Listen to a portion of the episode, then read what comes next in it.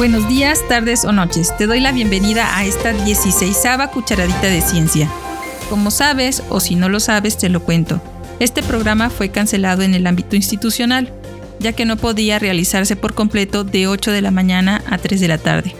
Sin embargo, cuando las cosas te cuestan, es difícil sentarte en una oficina a ver morir tus proyectos. Tengo la firme convicción de que divulgar la ciencia vale la pena y seguiré haciéndolo hasta mi último aliento si es posible. Pero vaya, no nos pongamos tan dramáticos, tristes o nostálgicos. ¿Saben qué es lo mejor de perder algo? Lo mejor es cuando logras recuperarlo y eso haré. Quizás esta sea el primer y último programa que haré sola, porque les cuento que hace unos días sostuve una plática con el creador y la creadora de Radio Inconsciencia, otro programa de divulgación de la ciencia emergente y decidimos hacer una fusión, manteniendo la independencia. Y ya tenemos planeada una lista de temas principalmente de ecología, pero también de historia y otros más para ti. Al parecer la sección de infusión literaria con el maestro Ricardo Huesca se mantiene. En esta ocasión no envió nada, pero ya he preparado un poema para ti y espero que en las siguientes emisiones se integre. Tenía guiones ya hechos para dos años, y hoy íbamos a hablar de las fake news, a partir de una charla muy interesante que puedes buscar en Facebook de Bañuelos Trejo. Pero como no sé si puedo seguir ocupando ese material, vamos a reconstruir este espacio empezando por la base. Te prometo que se va a poner bueno. Y si tú también andas solito o solita por ahí, pues vente para acá, vamos a platicar de ciencia. Somos tres, pero sabemos sumar. Antes de entrar al tema de hoy, solo quiero decir que amo profundamente la Universidad Veracruzana, con todo mi corazón. Y aunque el camino ha sido muy difícil, yo sé que no es por la universidad, es por las personas que no respetan los principios sobre la cual fue construida. Dicho eso, empecemos. El tema de hoy es ¿Por qué es necesario comunicar ciencia? Te daré 10 razones y tú tendrás que responder a esta pregunta. Pero antes, un poco de historia.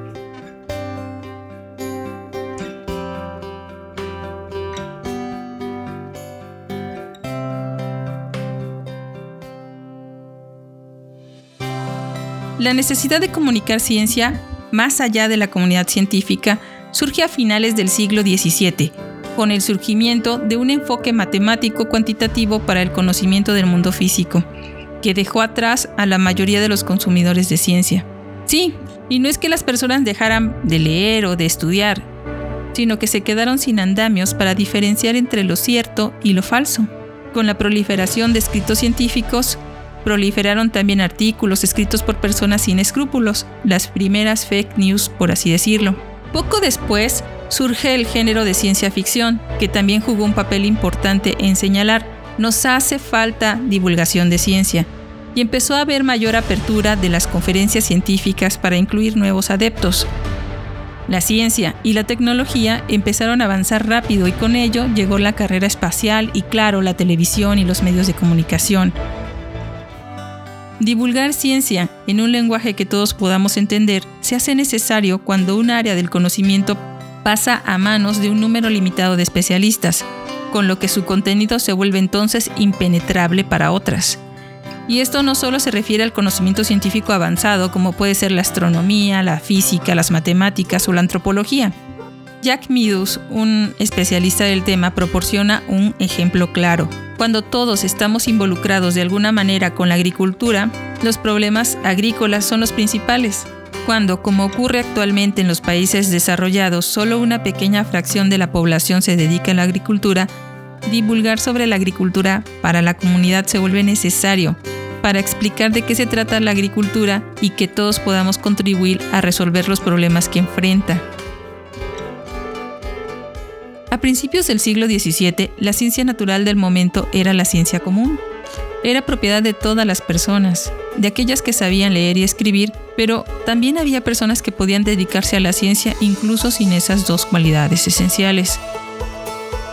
Con la llegada de Newton, se empezó a enfatizar un enfoque matemático cuantitativo, que era incomprensible para la mayoría, incluso para las personas educadas.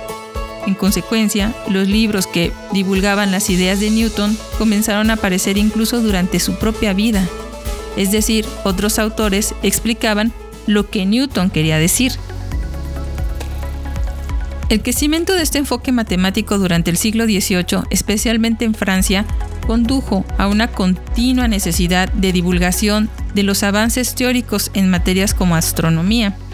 Sin embargo, gran parte de la ciencia siguió siendo no matemática y por lo tanto todavía era fácilmente accesible para quien sabía leer y escribir. Por ejemplo, la geología era una actividad para aficionados hasta mediados del siglo XIX. Si escuchas Ciencia toda la semana versión extendida, encontrarás que un relojero descubrió algún fósil trascendental o que un showman que se dedicaba a extraer dientes descubrió la anestesia.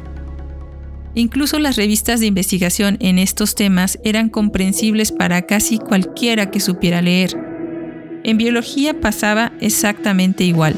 Los naturalistas no lo pensaban dos veces para presentar sus hallazgos directamente al público en general hasta la mayor parte del siglo XIX. El origen de las especies de Carlos Darwin, por ejemplo, está escrito en un lenguaje que todos podemos entender, porque Darwin se dirigió a las personas que tuvieran interés en, los temas que él estaba presentando. Si tienes interés en el libro de Darwin, seguramente comprenderás todo lo que ahí se expone y disfrutarás de la lectura. A medida que se desarrollaron las diferentes ramas de la ciencia, la publicación de investigaciones en revistas gradualmente reemplazó la publicación en formato de libro, en una rama tras otra. Esta tendencia puede verse como un signo de creciente profesionalización y especialización de la ciencia, lo que puede estar relacionado con la creciente dificultad de temas para los que no somos científicos especializados. Esto a su vez dio muchos beneficios, pero también excluyó a muchas personas de conocer esos beneficios. El problema radica no solo en el crecimiento de la jerga especializada, sino en la continua construcción de una base teórica para cada ciencia, que a menudo requiere de entrenamiento y de una formación para poderla comprender. El crecimiento de las especialidades científicas es una característica particular del siglo XIX. Podríamos esperar, en correspondencia, que el siglo XIX vería el crecimiento de la ciencia y de la divulgación de la ciencia, y este es de hecho el caso. Pero a medida que crecía la alfabetización y disminuía la comprensión de la ciencia, se hizo más fácil encantar a la gente con noticias de ciencia. Llegó el momento en el que muchas personas no podían diferenciar la ciencia ficción de la ciencia real. Así llegó el momento de la crisis colectiva por la transmisión de la guerra de los mundos, un ejemplo claro de cómo esta situación estaba impactando a las sociedades. Si no lo recuerdas, te lo cuento. La emisora CBS retransmitió una adaptación radiofónica de la novela de H.G. Wells, La Guerra de los Mundos, dirigida por Orson Welles. La emisión provocó una situación de histeria general en la sociedad estadounidense. Duró unos 60 minutos y recreaba la llegada de extraterrestres destruyendo ciudades, Decía algo como, señores y señoras, interrumpimos nuestro programa de baile para comunicarles una noticia de última hora procedente de la Agencia Intercontinental de Radio. El profesor Farrell del Observatorio Mount Jennings de Chicago reporta que ha observado en el planeta Marte algunas explosiones que se dirigen a la Tierra con enorme rapidez. Continuaremos informando. Durante la introducción del programa se explicó que se trataba de una dramatización basada en la novela del autor británico, pero los oyentes rezagados pensaron que estaban ante una invasión alienígena real.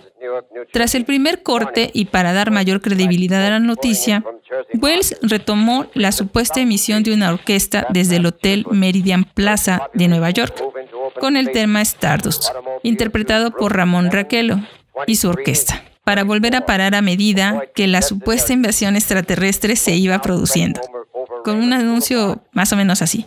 Damas y caballeros, tengo que anunciarles una grave noticia. Por increíble que parezca, tanto las observaciones científicas como la más palpable realidad nos obliga a creer que los extraños seres que han aterrizado esta noche en una zona rural de Jersey son la vanguardia de un ejército invasor procedente del planeta Marte.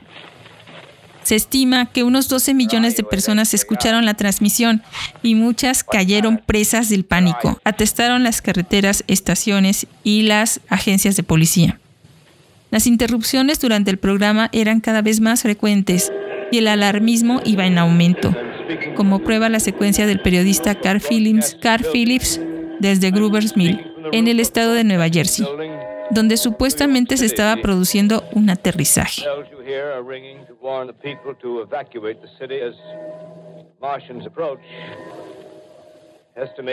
Lo que ha pasado después bien lo sabes. No es la única noticia que ha hecho caer en pánico o hacer que una gran cantidad de personas tomen una decisión equivocada o una recomendación que no les ayuda. Y después de esta larga introducción, vamos a las 10 razones por las que debemos insistir en divulgar ciencia. La razón número uno es para derribar estereotipos de ciencia. La mayoría de nosotros conocemos las grandes figuras e historias de la ciencia como Isaac Newton, que se paró sobre hombros de gigantes, a Einstein y su famosa fórmula, Marie Curie, que ganó dos premios Nobel, pero la mayor parte de la ciencia no es monumental o pública. La mayoría de los científicos nunca se convierten en nombres familiares o famosos, pero se dedican a un trabajo que puede salvar vidas, resolver problemas y hacer avanzar, y hacer avanzar a la raza humana. La ciencia nos afecta a todos, lo sepamos o no. Además, recuperemos un poco del pasado donde cualquier persona podía admirar y estudiar las plantas, las aves, los insectos, hacer química, desarrollar todo tipo de inventos. ¿Quieres ser un científico o científica y no estudiaste una carrera afín? ¿Eso te detiene? Pues no lo permitas, siempre se puede aprender más. La segunda razón es porque decimos que las nuevas generaciones son el futuro de la humanidad, pues la ciencia tiene muchos beneficios para los jóvenes que son las nuevas generaciones. Decimos que siempre se puede aprender más, pero también sabemos que nunca será más fácil aprender que cuando se es joven. En la escuela los estudiantes desarrollan muchas habilidades que necesitarán más adelante en la vida. La ciencia ayuda con muchos de ellos, como lograr una comunicación clara, un enfoque sólido y una buena organización. Los estudios muestran que los estudiantes generalmente se interesan por primera vez en el STEM cuando están en la escuela primaria. Apoyar ese interés ayuda a niños y niñas a desarrollar confianza en temas científicos y les brinda más oportunidades en el futuro. Y si no eres especialista en compartir ciencia con niños, entonces haces lo que yo y te diriges a su papá, a su mamá, a su tío, a sus docentes y a todo el que quiera escuchar este podcast. Vamos a la razón número 3.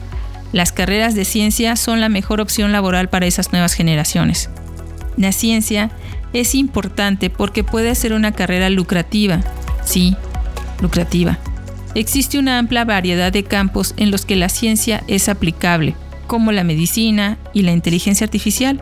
Algunos trabajos son accesibles con solo una licenciatura, aunque los mejores pagados generalmente requieren de más educación. Las personas científicas que trabajan para los gobiernos federales tienden a aprovecharlo al máximo, aunque depende de dónde seas. Para muchas personas la ciencia es una forma de crear riqueza generacional y poner fin a los ciclos de pobreza.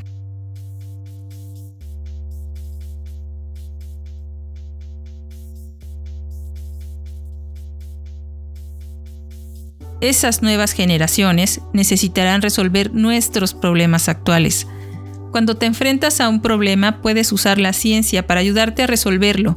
Se conoce como razonamiento científico. Básicamente, lo que se aprende del método científico en la ciencia se utiliza de manera inconsciente o consciente en la vida diaria, que podríamos resumir en cuatro, en cuatro pasos como guía. Comprender un fenómeno, crear un, un plan o una estrategia para resolverlo, completar el plan y mirar hacia atrás para aprender de la solución y volver a empezar. La clave para una buena resolución de problemas es encontrar las soluciones que mejor se adapten al problema. La ciencia ayuda a llegar ahí.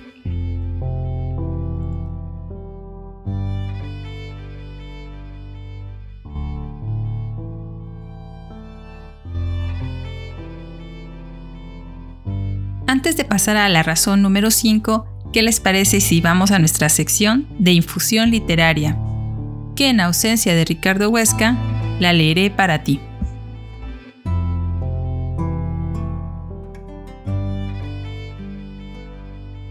El poema que elegí es un poema de Rocío González, quien nació en Juchitán de Oaxaca el 29 de octubre de 1962. Es doctora de letras por la UNAM y tiene un postdoctorado en literatura zapoteca por el Centro de Investigaciones y Estudios Superiores en Antropología Social CIESAS. Además de poeta, es ensayista e investigadora y ha publicado 10 libros de poesía, de los que te recomiendo Las ocho casas y Azar de danzas. Y dice, mi hermana soñó con un delfín agonizando en un huevo de vidrio esa noche el relámpago fue una interminable dentellada sobre el viscoso cuerpo del delfín grisáceo. Un gesto, el gesto grávido de la violencia. Mi alma donde nos hincábamos de amor atendiendo otra voz. Conocimiento de un cielo sin atributos. Las formas suaves con que la niñez nos embiste y desprotege y nos obliga a buscarla en cada nuevo relámpago. Buscarla como buscamos en el patio del almendro la última gota de lluvia la más reciente gota que chupamos como tiernos vampiros en la punta del dedo. Tu corazón se ha roto, está hecho pedazos como el mundo. ¿A qué se sobrevive? Uno termina siendo el que no quiere, el que odia y se acostumbra a escupir sobre los otros, el que grita y precisa del orden para ejercer su poderío y su asco. Ya no soy yo. Ah, en la era del narciso el espejo se ha roto. Tenemos solo fragmentos de la gran caricatura. Ven, le digo a Narciso, invoco al placer. Convoco a los demonios para que jugueten sobre mi cuerpo. Hay que vivir sin ataduras, revolcarnos una vez y otra vez sobre la piel pantanosa de la felicidad. El mundo es un bello adolescente restregando una fresa sobre una pantera. Al fondo, anuncios de ecología, regresiones, partos en agua, ya no soy yo y mi dolor ya no es mío. ¿Es importante que haya alguien que sea yo? Mi hijo toca la puerta de mi banalidad, de mi placer con precauciones, de mis lecturas de Lai Ching. Quiero abrirte, le digo, pero no hay nadie. Y abro. Tengo solo en las manos el sueño de mi hermana, un delfín moribundo.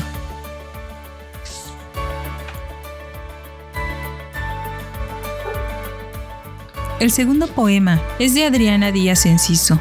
Adriana nació en Guadalajara, Jalisco, el 26 de febrero de 1964.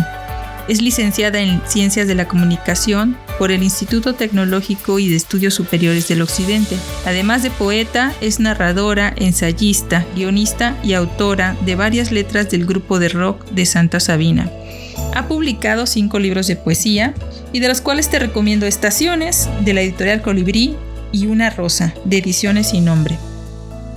Y dice así. Que yo sea viento y nada me toque, que contra una roca me estrelle, que el cielo sea puro y yo no lo vea. Cuando el viento agita la ropa tendida y el sol da marcha atrás, se acerca la tormenta. Entonces se alejan miradas por no reconocerse en la humedad de la puerta, en la penumbra del único resguardo Sucede que la lluvia aún golpea los tejados, el cuerpo tensa huesos fríos, y habrá que poner las manos sobre el rostro ajeno por inventar sus rasgos. Pero es cierto también que pasan autos sobre la lluvia. Ese rostro se recarga desconfiado contra el muro, y habrá que buscar otra puerta despoblada. Además, en realidad no llueve.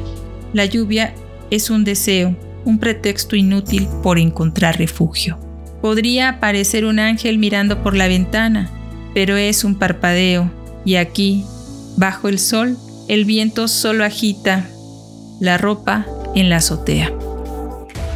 Razón número 5. En complemento a la anterior, pero es un poco diferente. Consumir ciencia te enseña a pensar analíticamente. El objetivo de una buena ciencia no es enseñarte qué pensar, te enseña a pensar. Cuando estudias ciencias, aprendes a analizar a menudo grandes cantidades de datos. Aprendes a determinar qué es buena evidencia, cuál no lo es y qué necesitas estudiar más. Este tipo de pensamiento analítico es importante en muchos otros campos y es muy útil en la vida cotidiana.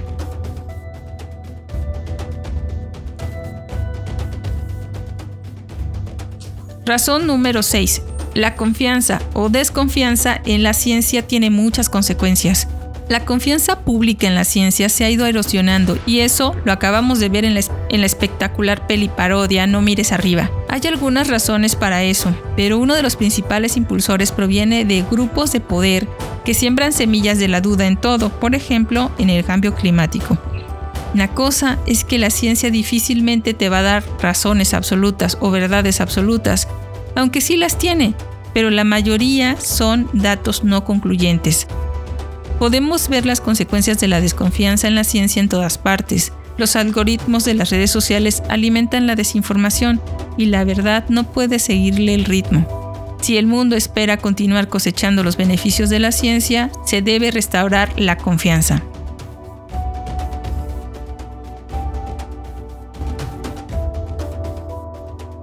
Razón número 7. La ciencia puede combatir la crisis global. Y ya que mencionamos el cambio climático, esta es una amenaza real para el futuro del planeta. Todos los años vemos su efecto, como sequías severas, incendios forestales incontrolables y huracanes cada vez más fuertes. La ciencia ya nos ha dicho cómo podemos detener el avance del cambio climático. Se necesitan acciones como financiar fuentes de energía renovable, reducir drásticamente las emisiones de combustible fósil y crear más eficiencia en el transporte. La ciencia ha sido clara durante años, es hora de empezar a escucharla. Pero eso no lo podemos hacer desde los papers o las conferencias especializadas. Necesitamos algo más tangible y ahí es donde la y ahí es donde la divulgación de la ciencia tiene su papel protagónico. Hay tanto que no sabemos sobre el universo al que llamamos hogar, aunque hemos superado la creencia de que la Tierra es plana o que el Sol gira a nuestro alrededor. Lo que no sabemos pesa mucho más que lo que sabemos. La ciencia nos ayuda a recopilar más información, ya sea sobre los orígenes del universo, los agujeros negros, la vida extraterrestre o incluso la idea de un multiverso.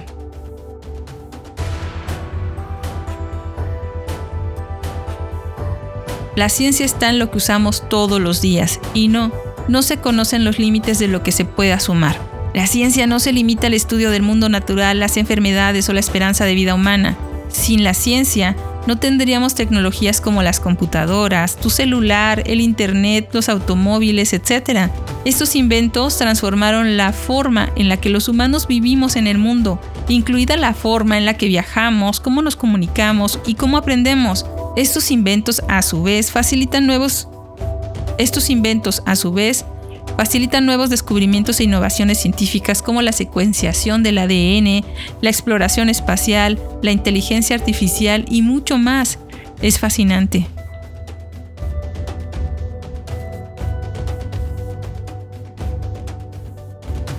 Razón número 10. La ciencia reduce la mortalidad infantil. Y si esto no te parece importante, entonces yo no sé qué. Los seres humanos solíamos ser extremadamente vulnerables al medio ambiente y las enfermedades, pero la verdad es que todavía lo somos. La pandemia por COVID-19 nos lo ha mostrado. Todavía hay muchas razones por las que un niño podría no vivir para convertirse en un adulto de ciencia. La pobreza y las enfermedades, pero hay muchas más razones. Millones de niños menores de 5 años murieron por causas en su mayoría prevenibles y tratables el año pasado. Gracias a la ciencia, los expertos y las expertas pueden identificar las causas, como enfermedades transmitidas por el agua o la desnutrición, y trabajar para cambiar las cosas. La ciencia también ayuda a los médicos a aprender más sobre el cáncer pediátrico y otras amenazas para la vida de un niño. Un padre o una madre que conoce estos beneficios difícilmente se convierte en un antivacunas. Te dije que serían 10 pero hay una más. Todos y todas queremos vivir más y mejor, pues la ciencia nos ayuda a lograrlo. El vínculo entre los avances científicos y una mayor esperanza de vida para los seres humanos es imposible de ignorar. Sin el conocimiento de los gérmenes o de un tratamiento médico efectivo, las personas en el pasado eran extremadamente vulnerables. Imagínate, entre los años de 1500 a 1800, la gente esperaba vivir entre 30 y 40 años. En el 2022, las personas tenemos una esperanza de vida de alrededor de 80 años. Hay muchas razones para este aumento, incluida una mejor nutrición y una mejor medicina. pero todas están conectadas con la ciencia de una forma u otra. Por eso hoy, aquí, estas son las razones por las que este espacio y otros tienen que sobrevivir. Hoy me despedí de otra de mis creaciones, Tardes de Ciencia. Me siento profundamente triste. Estoy en una situación laboral que enferma, donde la credibilidad y oídos que se le da a los hombres es envidiable.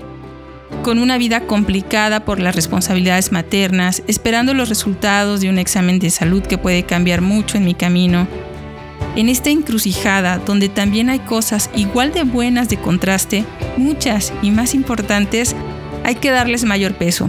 Y por eso decido seguir divulgando ciencia, mantener este espacio y buscar información de calidad. Es mi modo de aportar un granito de arena a donde sea que haga falta. Y como Simón, desde la sala de un hospital acompañándote en tu rutina de ejercicios o ayudándote a conciliar el sueño, te abrazo hasta donde sea que nos estés escuchando. Escríbenos a cucharaditas de ciencia gmail y dinos qué tema te gustaría oír y con gusto haremos una cucharadita especialmente dedicada para ti. Si quieres que felicitemos a alguien por ti, también lo haremos con mucho cariño. Nos escuchamos el próximo martes y no te olvides de seguirnos en Instagram, en Twitter y en Facebook en Cucharaditas de Ciencia. Nos vemos.